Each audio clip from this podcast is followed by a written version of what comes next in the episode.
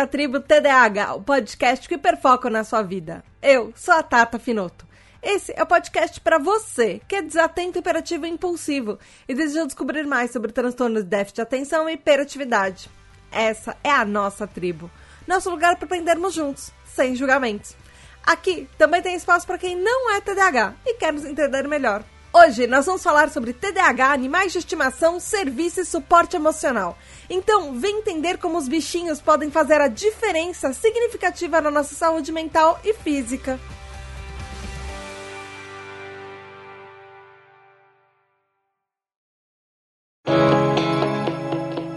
Você está ouvindo um episódio participante da campanha O Podcast Delas 2023.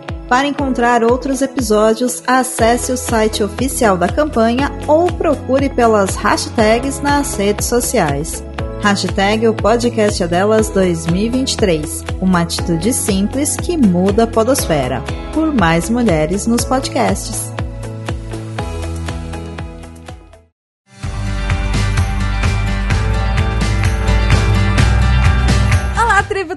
Aqui é a Tata Finoto, criadora da Tribo TDAH, e hoje vai ter mais um episódio especial para você, ouvinte. Nos, eu sei que nos últimos meses a gente estava falando de assuntos meio pesados, falando sobre fragilidade emocional, sobre autoestima baixa, e foram assuntos que muita gente mandou mensagem falando que, tava, que chorou nos episódios, que tocou fundo, que Uh, às vezes foi até um choro de alívio, porque viu como que as coisas eram difíceis e pesadas, mas que muita gente uh, se sentia igual, então a pessoa se sentiu aliviada. Então, por isso eu coloquei outros episódios para votação nesse mês, e esse episódio eu tô tentando votar há muito tempo. Os TDH Hypers que escolheram esse tema é um tema que eu quero fazer há muito tempo sobre bichinhos, porque é um tema leve, é um tema fofo e eu adoro bichinhos e eu sei que você provavelmente que tá aí do outro lado também adora um bichinho de estimação, então vão ser episódios leves e fofos e cheios de coisa divertida para falar. Mas antes, recadinhos, e são recados importantes, então fica com a gente, por favor. É, é importante falar que a Tributa DH tá com, passando por dificuldades e todo o trabalho que eu faço na Tributa DH, ele depende literalmente e exclusivamente de você que está aí do outro lado me ouvindo.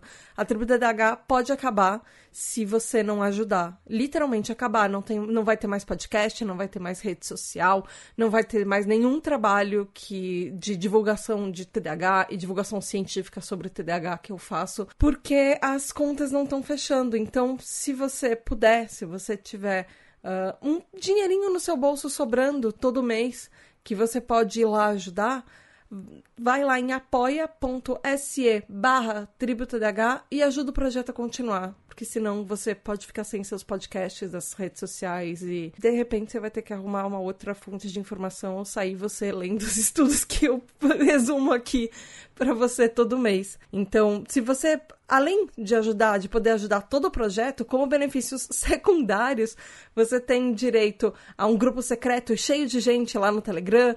Tem, você também vota nos temas dos episódios. Esse tema foi escolhido pelos TDH Hypers.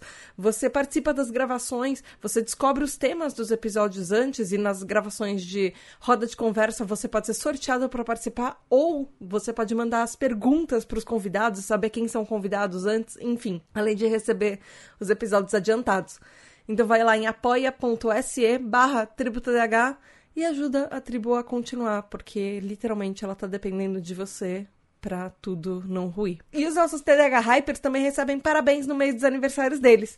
E os não aniversariantes desse mês são Cor, que fez aniversário no dia 4 de julho, no dia 5 teve Lucas Cardoso, no dia 6 Tamires, Kevin no dia 7, dia 11 Gianluca, no dia 13 teve Rodrigo Rabelo e dia 19 tem Diego Correia. Parabéns, parabéns, parabéns, parabéns. Muitas, muitas, muitas felicidades para você no seu mês especial. Beijos da Tata.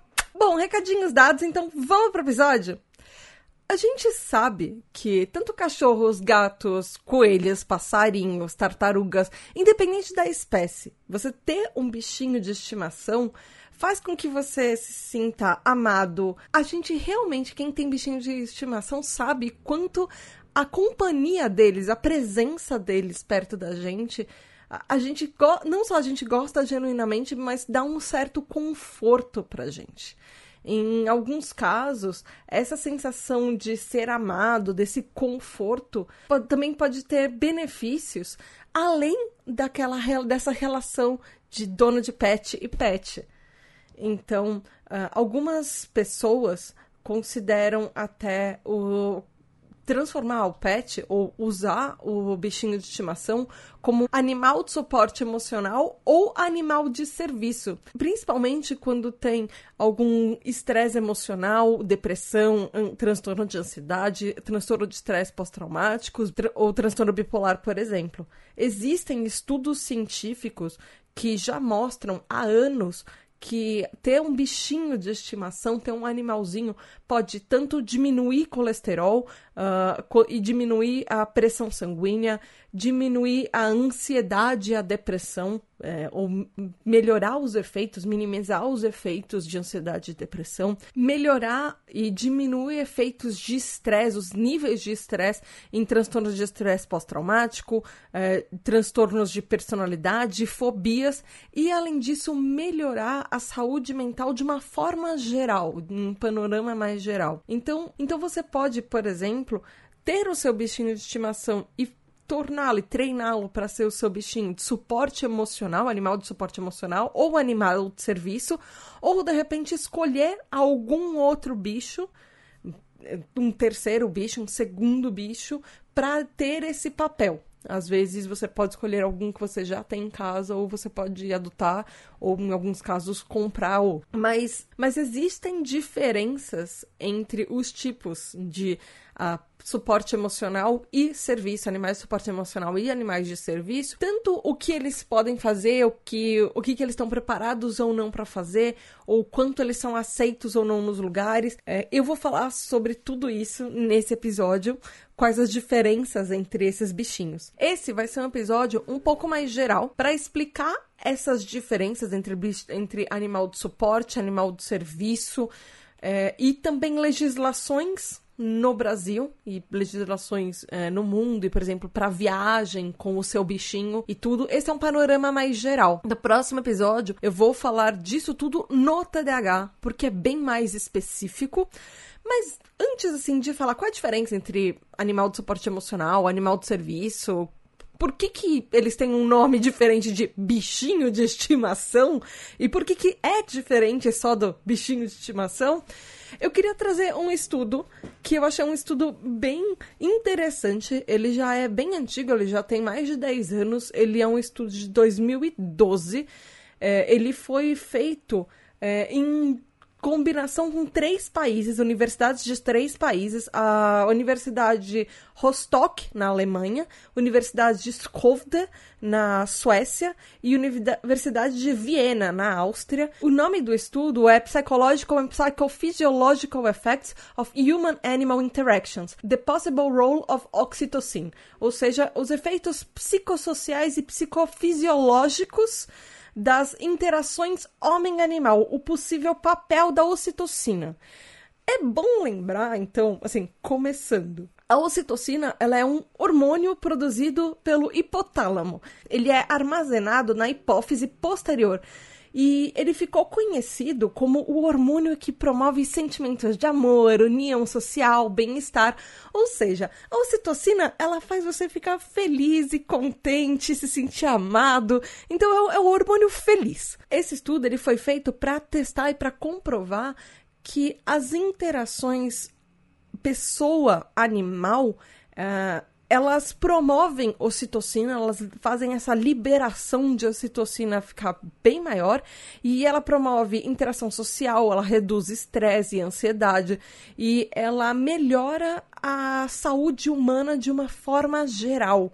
Isso, esse estudo conseguiu, ele tinha essa, uh, essa premissa e ele conseguiu comprovar isso. A ocitocina é liberada através de contato, mas em particular uh, nas vias táteis, nas interações mais próximas. Por exemplo, uh, que ela tem um maior uh, papel então, para a liberação imediata de ocitocina e para diminuir os níveis de estresse, esse estudo encontrou que já na primeira vez que você encontra um animal, você pode nem interagir ou brincar com ele, mas você encontrar um animalzinho logo de cara, na primeira vez, você olha para ele, ele já libera ocitocina e ele já engatilha esses efeitos de liberar uh, essa substância e você já vai ficar feliz. Talvez por isso vídeos e fotos de gatinhos e bichinhos e cachorrinhos e qualquer tipo de bichinho seja tão popular porque a gente olha aquilo e imediatamente todo o estresse que a gente está sentindo já é liberado um pouco. Então, é até você mandar uma foto de bichinho para alguma pessoa que você gosta, já tem um papel é, fundamental em fazer com que o estresse e as coisas talvez ruins que aquela pessoa esteja passando naquele dia melhore imediatamente, ou pelo menos diminua um pouco to uh, todas as partes não agradáveis do que ela está passando. E aí, esse, esse estudo fala que você manter uma relação, um relacionamento mais duradouro com um animal, por exemplo, você ter um animalzinho na sua casa ou em direto contato com você sempre, de preferência na sua casa, você sendo dono do animalzinho, tem efeitos longos e duradouros então, justamente por causa dessa repetida exposição à ocitocina. Então, esse vínculo que você cria entre o ser humano e o animal, ela contribui para liberar ocitocina e também para mediar os efeitos da ocitocina, ou seja, da felicidade geral que a gente sente quando a gente está em proximidade de um bichinho. Principalmente quando é o nosso bichinho. Quanto maior o relacionamento que você tem e quanto maior o essa proximidade que você tem do animalzinho, maiores os seus níveis de ocitocina. Então, por exemplo, esse estudo usou cachorros e ele falou que os níveis de ocitocina e as quanto maior era a interação de um cachorro que é familiar a você, é, ele é bem mais potente do que quando um cachorro é não é familiar, é um cachorro que você não conhece, por exemplo. Então foram documentados é, diversos estudos, inclusive, onde o sistema da ocitocina tem um papel muito mais importante nesses, é, nessas interações e nesses laços sociais e desse relacionamento que vai se criando entre o dono do animal e o animal. Então, traduzindo, tem um bichinho, ele vai te ajudar pra caramba.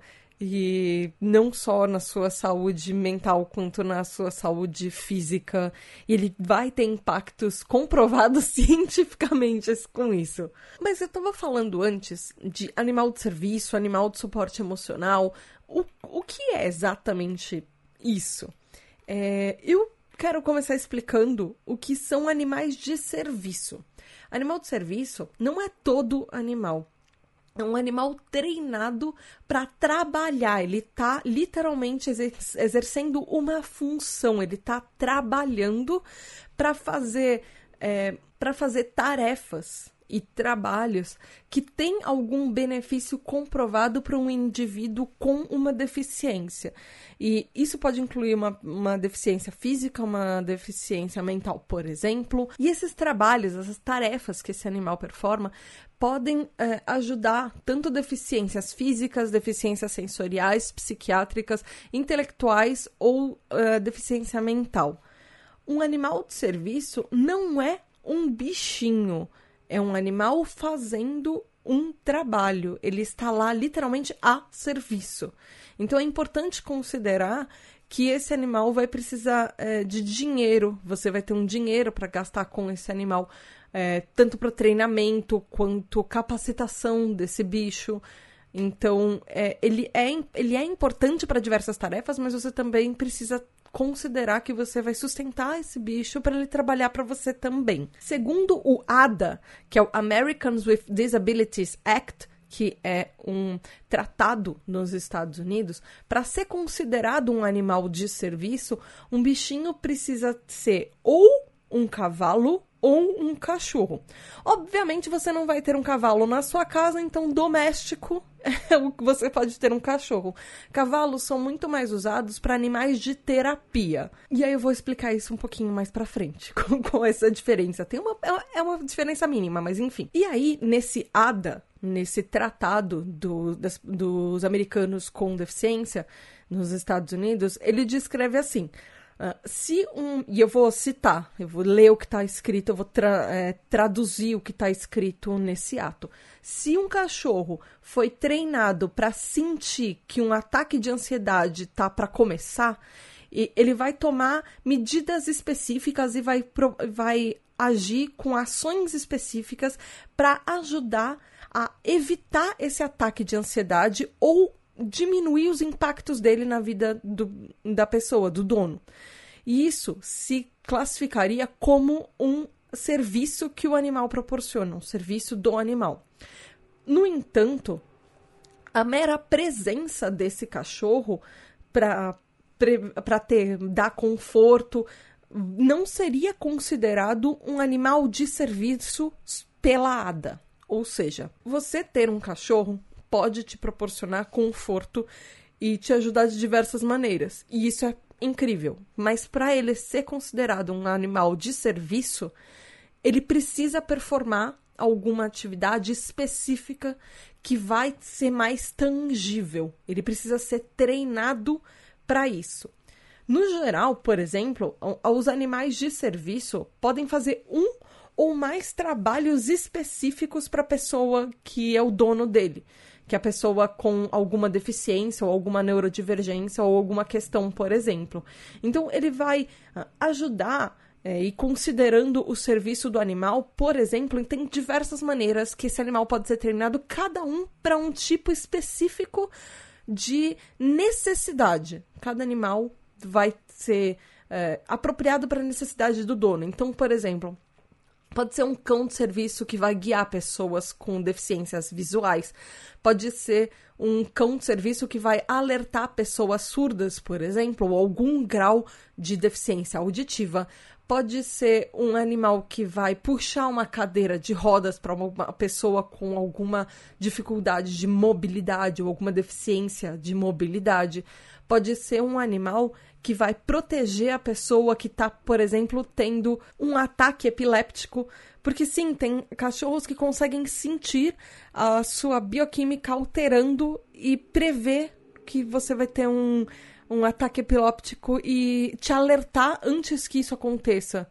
E é incrível isso. Existem cachorros que são capazes de prevenir isso.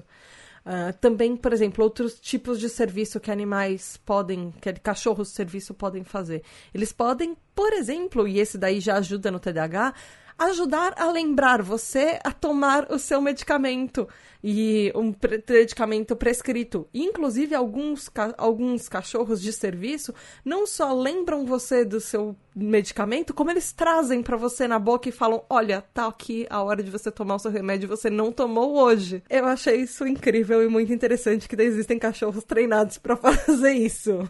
Outro, outra função outro trabalho de um cachorro de serviço pode ser acalmar uma pessoa com estresse pós-traumático enquanto ele está tendo um ataque de ansiedade. E também pessoas autistas, quando, por exemplo, tem um ataque de ansiedade severo ou quando tem um meltdown, também usam, por exemplo, cachorros de serviço. E a gente sabe que TDAH e autismo não são a mesma coisa, mas como o, o cachorro de serviço funciona pro autismo, ele também pode ter efeitos e papéis similares para pessoas com TDAH, e já foi comprovado isso, que muitas vezes um cachorro de serviço altamente treinado poderia ajudar de maneiras similares ao autismo também pessoas com TDAH, inclusive, por exemplo, com meltdowns, questões é, psicológicas e fazer um serviço mesmo, muitas vezes terapia de pressão, por exemplo, que é uma das coisas que o animal faz, que ele performa. Nos Estados Unidos, por exemplo, não é obrigatório, mas é, geralmente um animal de serviço passa por um treinamento bem rigoroso para que demora às vezes anos para estar tá completo, para ter um certificado de animal de serviço.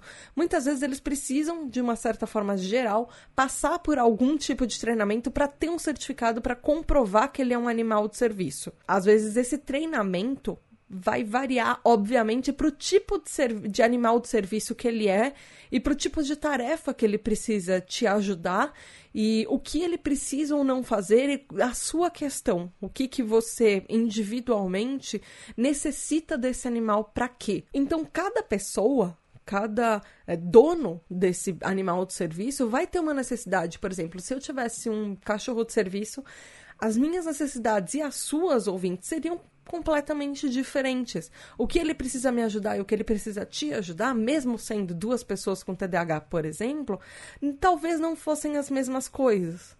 Ou talvez fossem as mesmas coisas, mas de maneiras diferentes, por exemplo.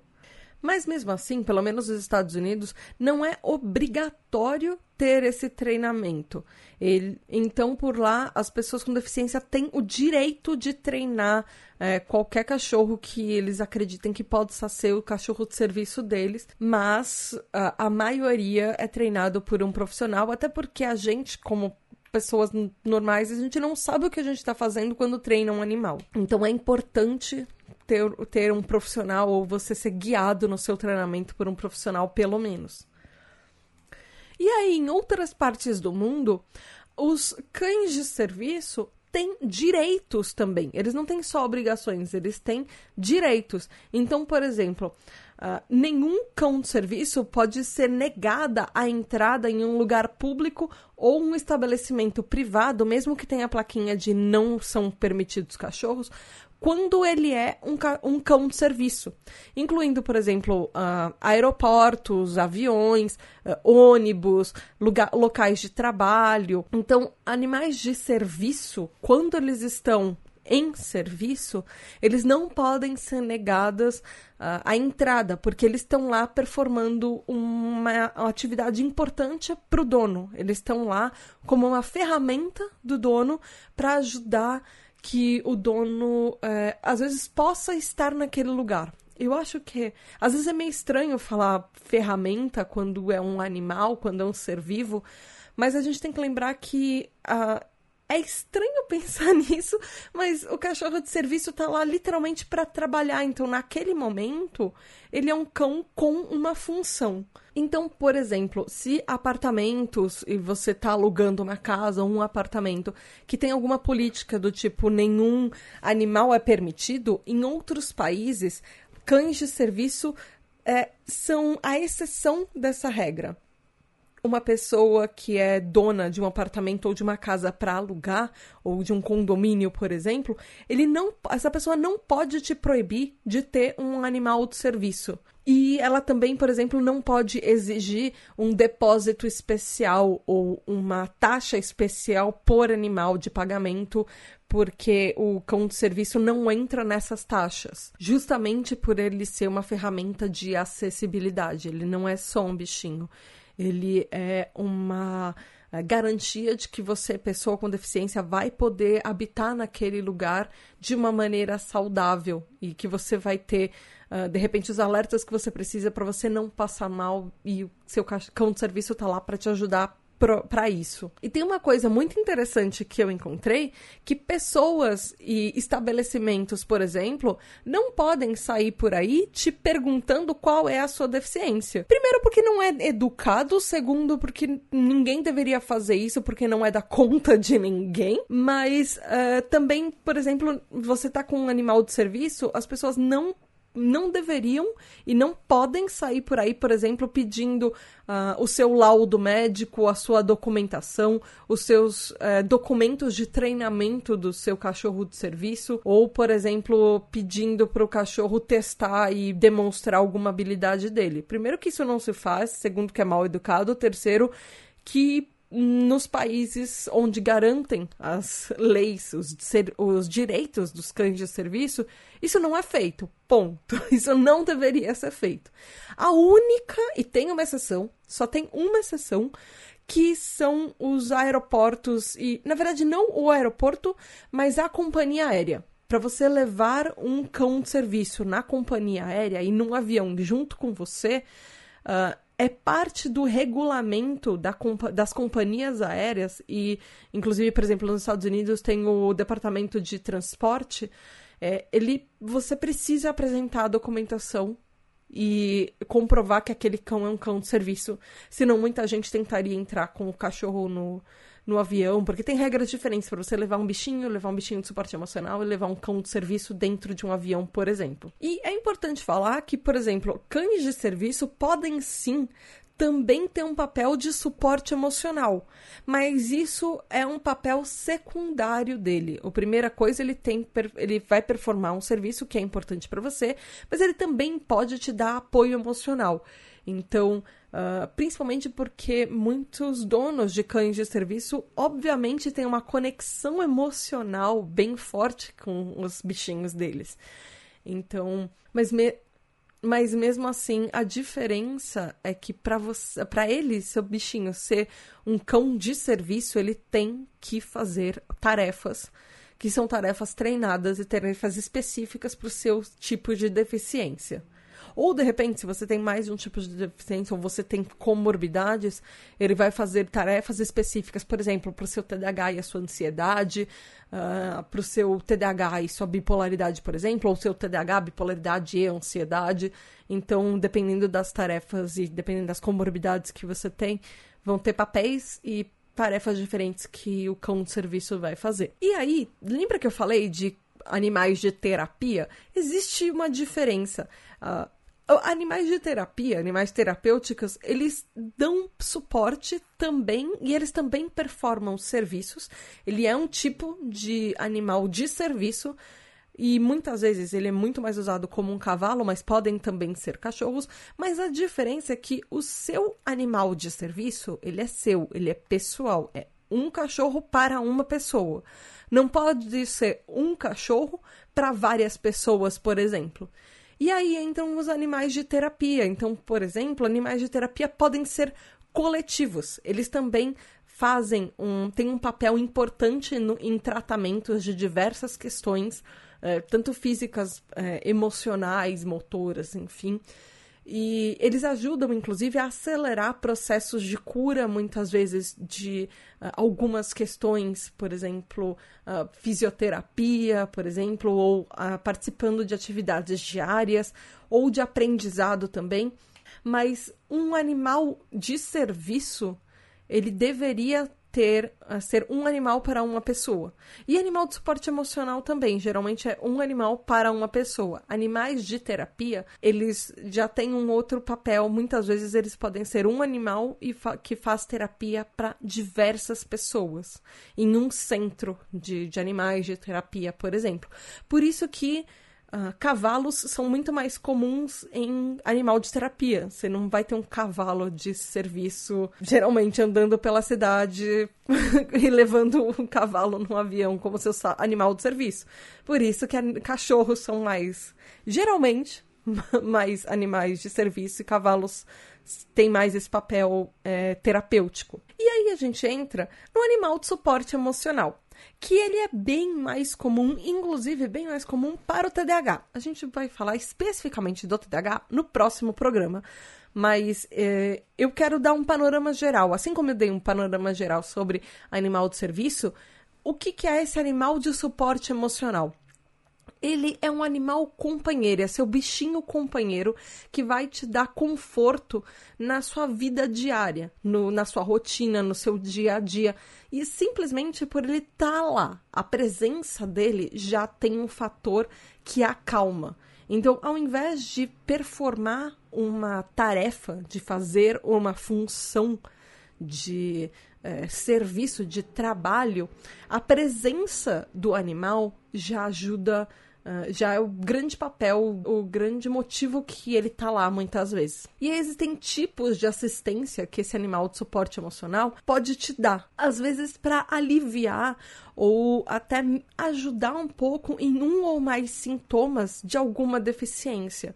Então, ele pode é, dar companheirismo, ele pode uh, ajudar no seu conforto, aliviar a solidão, ajudar com depressão e ansiedade, por exemplo. Tipicamente, um animal de suporte emocional não precisa de um treinamento específico para performar alguma tarefa. Às vezes acontece, mas não necessariamente ele precisa. É muito mais comum que um animal de serviço precise de treinamento do que um animal de suporte emocional. E enquanto, como eu falei, só cachorros e cavalos podem ser animais de serviço, animais de suporte emocional podem ser o seu porquinho da Índia, o seu gato, o seu coelho, o seu passarinho, o seu peixe, por exemplo.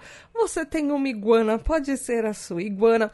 Vamos lembrar que nós estamos no Brasil e animais de suporte emocional, aliás, qualquer bicho que você tenha na sua casa, são bichos domésticos aprovados pelo IBAMA. Não adianta você querer ter uma capivara. Capivaras são fofas na natureza, no lugar delas.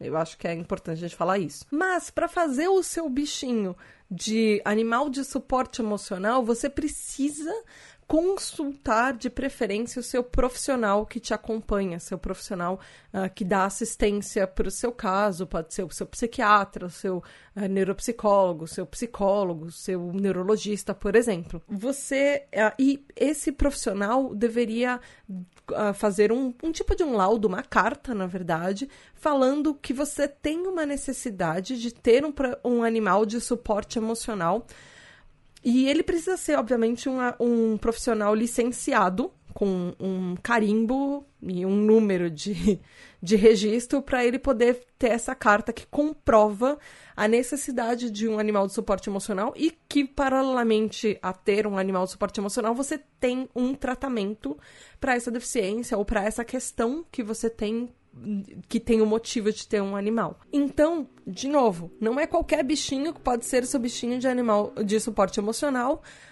Para ele ser oficialmente o seu bichinho de suporte emocional, precisa do seu médico, do seu especialista, escrever uma carta, assinar e carimbar falando esse animal é um animal que tem uma função suporte emocional. E em muitos países é necessário que tenha a renovação desse documento.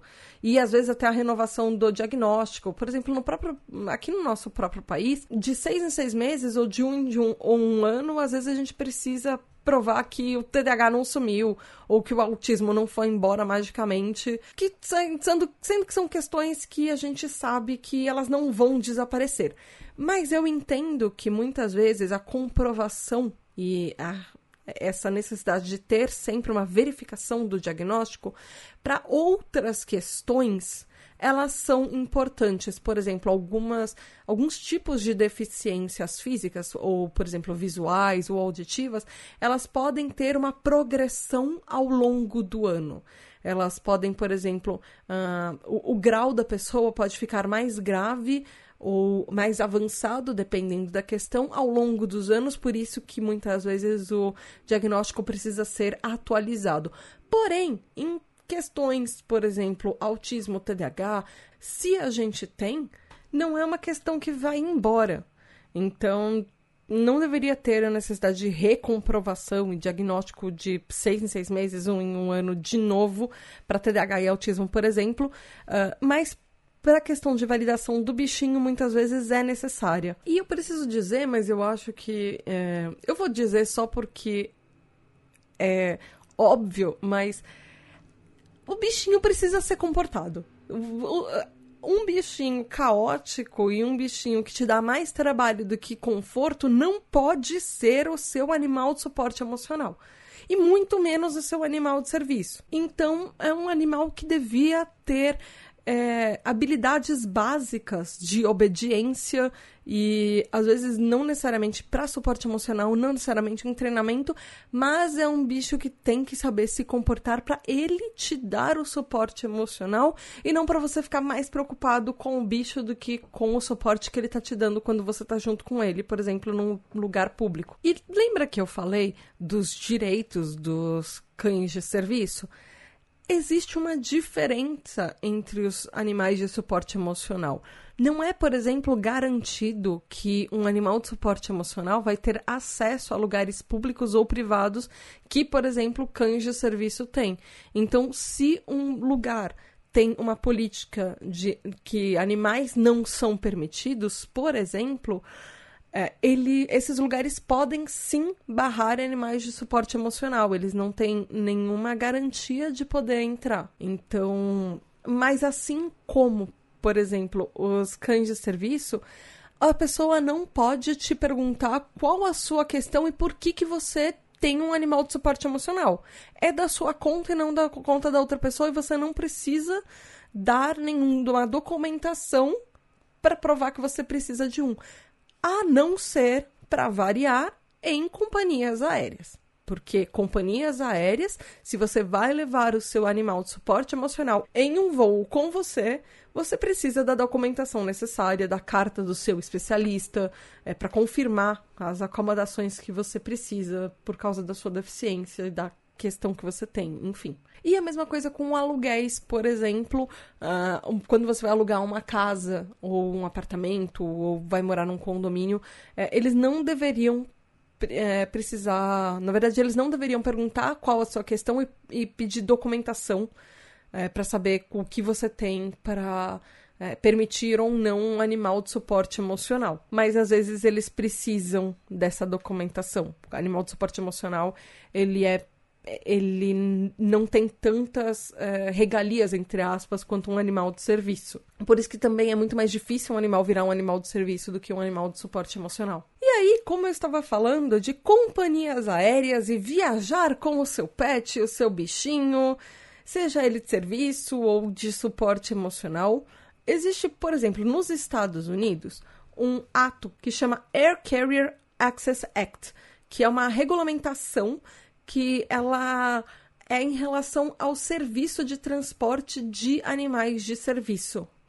Então, ela é feita pelo Departamento de Transporte dos Estados Unidos e ele foi, ele teve uma reformulação no fim de 2020 sobre esse ato, sobre essa lei nos Estados Unidos. Então, as novas leis é que a maioria das companhias das companhias aéreas, pelo menos norte-americanas, elas têm sim uma acomodação especial para animais de serviço, mas animais de serviço só. Às vezes, animais de suporte emocional Uh, eles precisam entrar dentro das políticas dessa companhia aérea para serem permitidos ou não no voo. Então, muitas vezes você precisa submeter e enviar uh, a papelada, comprovando, às vezes 24 horas antes do seu voo, para eles aprovarem ou não que o seu bicho pode voar junto com você.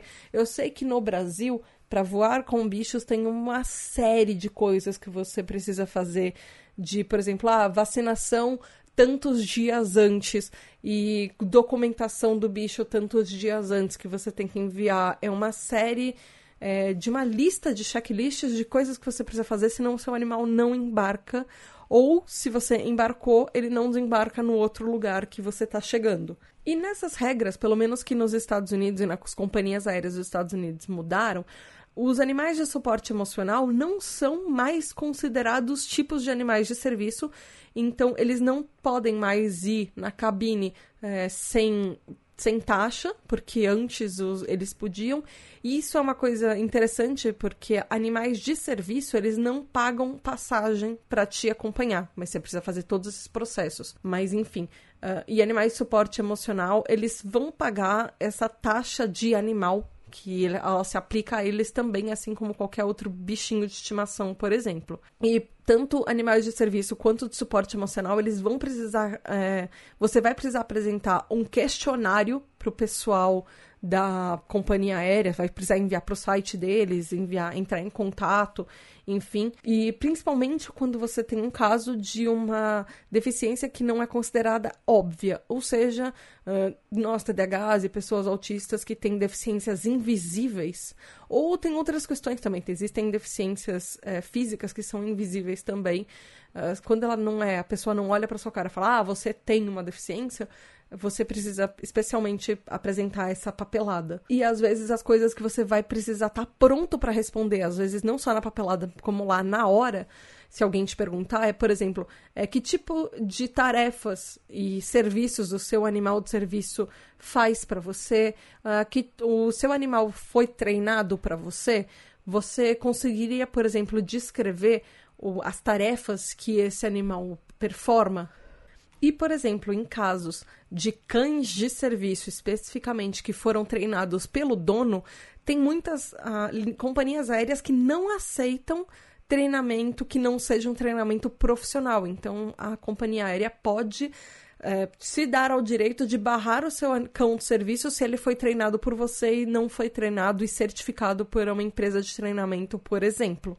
Mas Uh, a maioria das companhias aéreas norte-americanas e europeias aceitam sim uh, animais que foram treinados pelos donos para voos direto, por exemplo. E algumas aceitam para. É, umas, algumas aceitam uh, treinamento feito pelo dono até para, por exemplo, trechos é, entre, internacionais entre Estados Unidos e um outro país, ou entre Europa e um outro país, União Europeia e um outro país, por exemplo.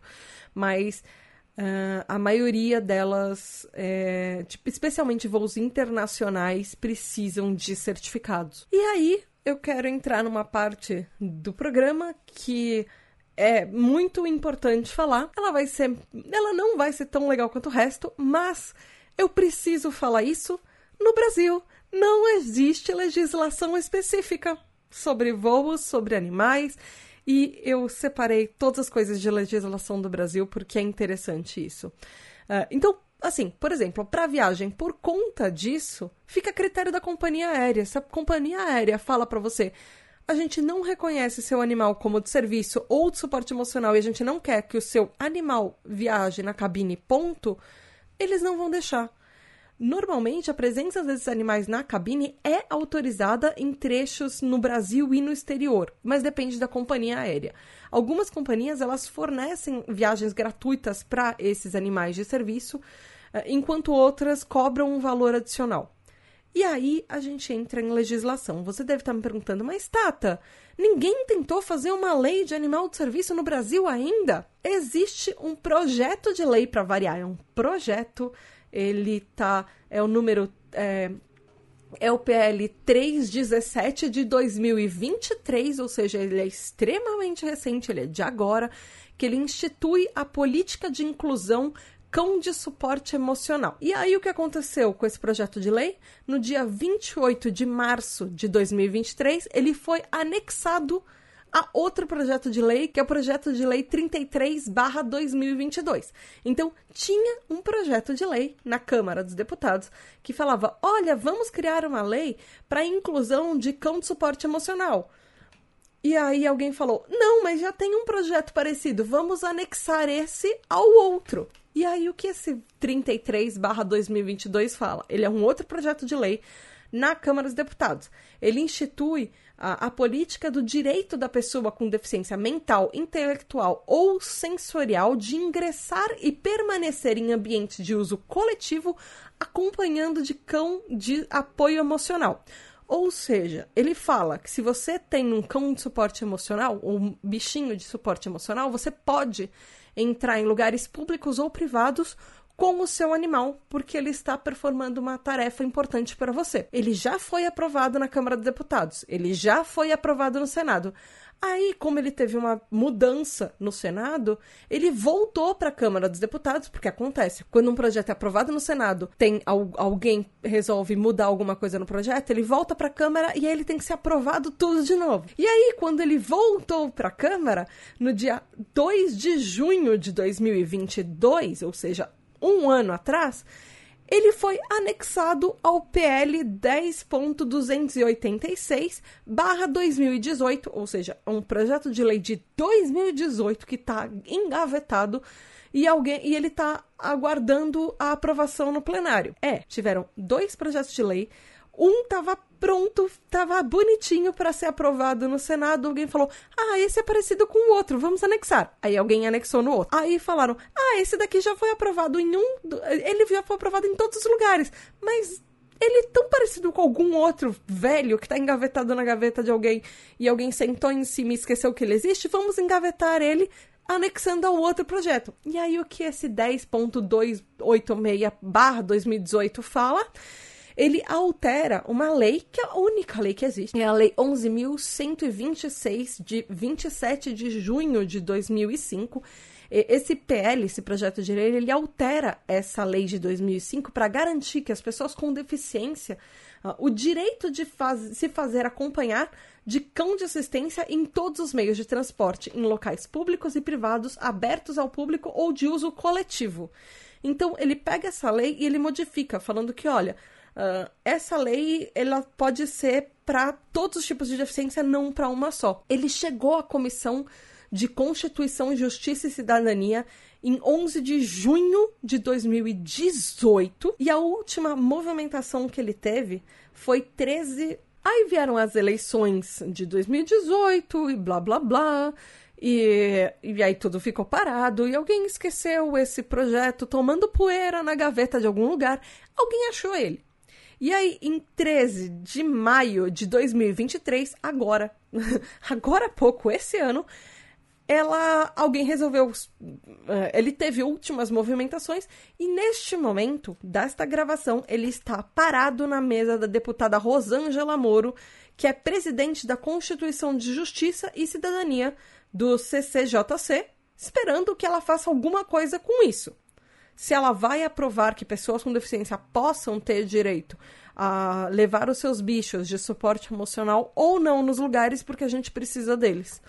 E aí ela tá lá parada na mesa dela há meses. Aí também tem a lei, a única lei que a gente tem. Existe uma única lei no Brasil que fala de bichos. É a Lei 11.126, de 27 de junho de 2005. Daqui a pouco essa lei faz 20 anos. É, é, o nome da lei é assim: ela dispõe do direito do portador de deficiência visual de ingressar e permanecer em ambientes de uso coletivo acompanhado de cão-guia. Já dá para ver que essa lei ela é muito boa, porém ela atualmente, 20 anos, quase 20 anos depois que ela foi criada, ela tem um problema. Ela só fala de pessoas com deficiências visuais para terem cão-guia e outras pessoas que precisam, também com deficiências e outras questões mentais, por exemplo, que precisam de cães de serviço. Ela não engloba. Por isso que existem outros projetos de lei tentando ampliar essa lei para fazer com que todas as pessoas com deficiências tenham direito a algum tipo de cão de serviço ou suporte emocional. Enfim, essa lei 11.126 fala que é assegurado a pessoa com deficiência visual de, acompanhada de um cão-guia, o direito de ingressar e de permanecer com o animal em todos os meios de transporte e estabelecimentos abertos ao público, de uso público, privado, uh, de uso coletivo, desde que observadas as condições impostas por esta lei. E, ou seja, o animal de serviço precisa estar identificado, ter treinamento, enfim, mas ainda assim, ela é uma lei que, na caneta, ela só engloba pessoas com deficiências visuais. O que é extremamente importante ter um animal guia, um cão guia.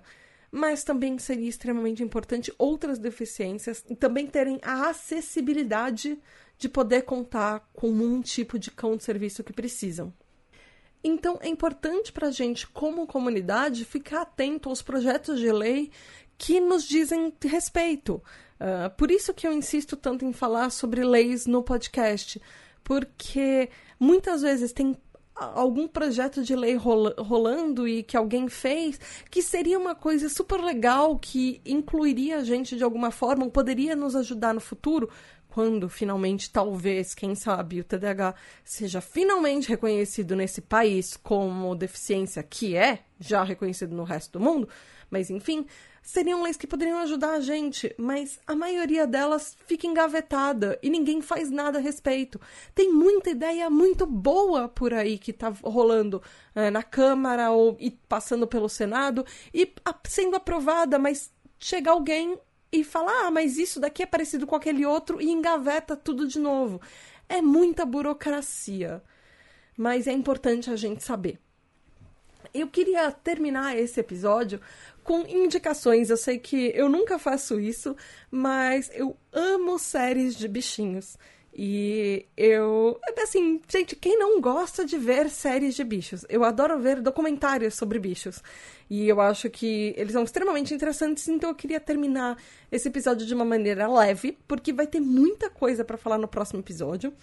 Enfim, é, tem algumas séries documentais que eu assisti recentemente ou nos últimos anos. Uma delas eu queria indicar chama Intervenção Canina ou no, na Netflix, ele, o título original é Canine Intervention, que fala sobre é, treinamentos de animais. Tem até um episódio sobre cão de suporte emocional. Tem uma outra série muito legal, chama Apenas Cães, ou no original na Netflix chama Dogs, que ele fala sobre diversos cachorros morando em diferentes partes do mundo, como é a vida desses cachorros.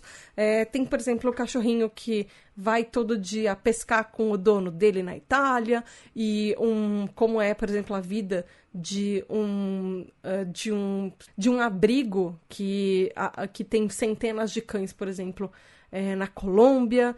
É, ele é muito interessante, cada episódio é um animal diferente. Tem um documentário que chama Dentro da Mente de um Gato, que o original é Inside the Mind of a Cat, na Netflix também, que ele mostra como funciona e é extremamente interessante as coisas que o gato, como o gato vê o mundo, ou como é que ele funciona, o que, que ele pode fazer. É muito, muito legal como funcionam os sentidos dos gatos. É, nossa, eu sou apaixonada por gatos, eu amei esse, esse seriado, e mesmo para quem não gosta tanto de gato ou quem não tem gatos, ele é extremamente interessante de conhecer. Tem um que é muito fofo, chama Cat People, que ele não tem tradução, ele é da Netflix também.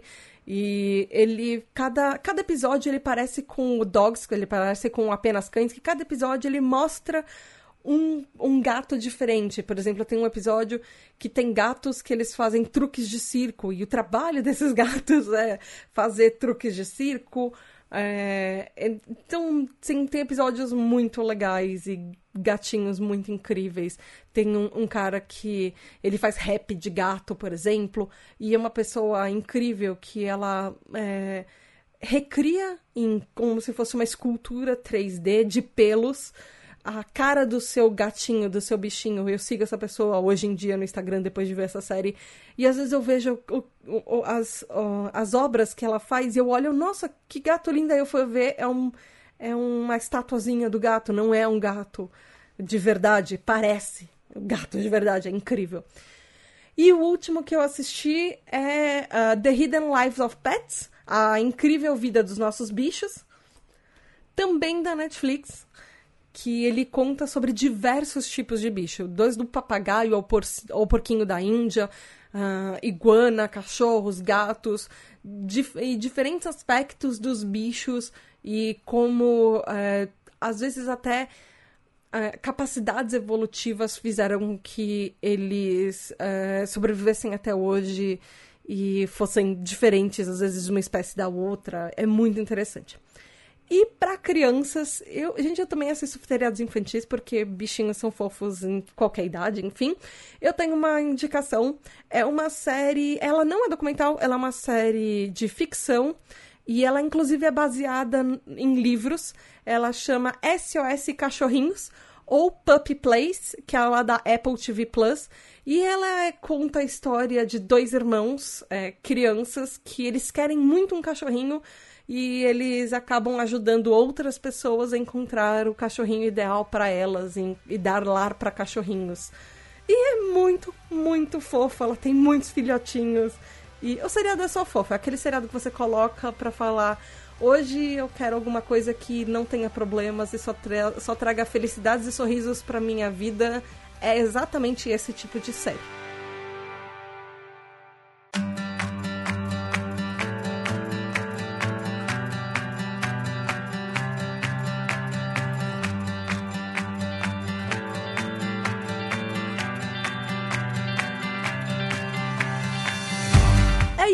Por hoje. No próximo episódio eu vou falar sobre bichos e TDAH. Então eu vou falar como funcionam, por exemplo, animais de suporte emocional no TDAH, vantagens para quem tem TDAH de ter animais. é, como é que funcionam animais de serviço para TDAH. Tem estudos, tem vários estudos que fizeram sobre TDAH e bichos que são extremamente interessantes e também algumas dicas para você considerar se como você pode escolher ou para você ter ou não, como é que você escolhe, como é que você seleciona um bicho de suporte emocional ou um bicho de serviço, um animal de serviço para você que tem TDAH.